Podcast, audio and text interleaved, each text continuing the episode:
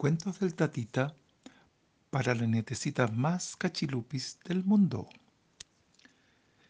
Esta es la historia de la planta que seguía al sol. Esta es la historia de una planta que le gustaba mucho el sol.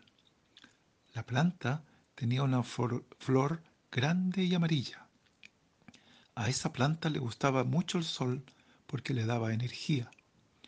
Así, mientras la raíz de la planta estaba fija en el suelo, el tallo se movía a lo largo del día para estar siempre mirando al sol. Por eso a esa planta se le llamaba girasol.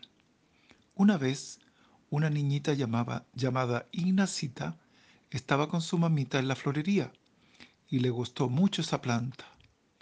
Le preguntó a su mamita si ella conocía esa planta.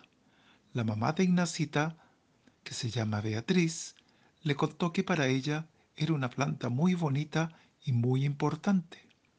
Le dijo a Ignacita que esa flor se la habían regalado sus papás cuando ella había terminado de estudiar en el colegio. Ese había sido un día muy feliz para Beatriz. Por eso el girasol significaba para ella felicidad y le transmitía energía.